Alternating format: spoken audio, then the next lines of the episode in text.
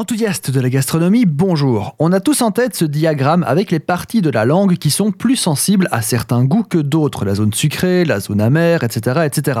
Stoppez toute croyance à ce sujet car c'est un mythe. Il n'y a pas de répartition des saveurs sur la langue. Et pour ça, nous allons voir ensemble d'où vient le goût.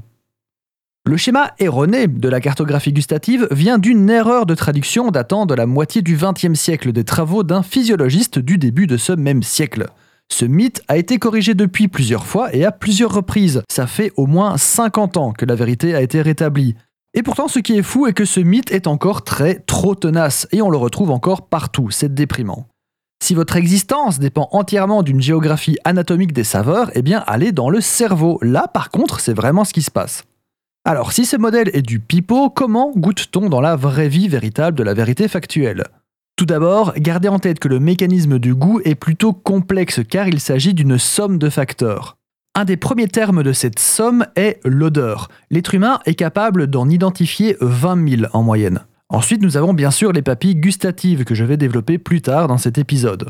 Vous avez la rétro-olfaction, donc l'odeur qui est captée depuis l'intérieur de la bouche par le nez. Souvenez-vous à quel point vous ne goûtez rien quand vous avez le nez bouché. Et facteur moins intuitif, avant toute chose, vous avez la vue qui nous dicte, voire nous impose beaucoup de stimuli. Les papilles gustatives sont au nombre de 10 000 réparties en grande partie sur la langue, mais il y en a jusque dans l'œsophage.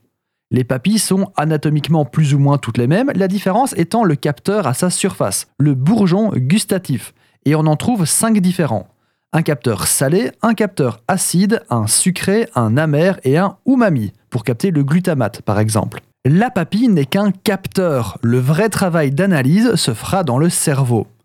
Mais est-ce qu'on pourrait vraiment résumer toutes les saveurs suivant 5 éléments?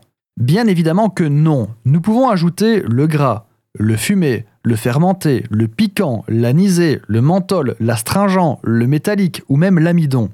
En fait, les bourgeons gustatifs agissent un petit peu comme les bâtonnets de nos yeux. Seulement trois bâtonnets différents donnent une infinité de couleurs.